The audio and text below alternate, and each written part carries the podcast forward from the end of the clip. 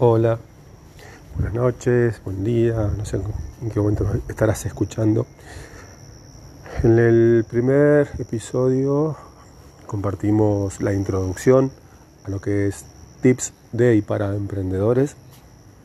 Creo que el nombre es claro, es de y para emprendedores.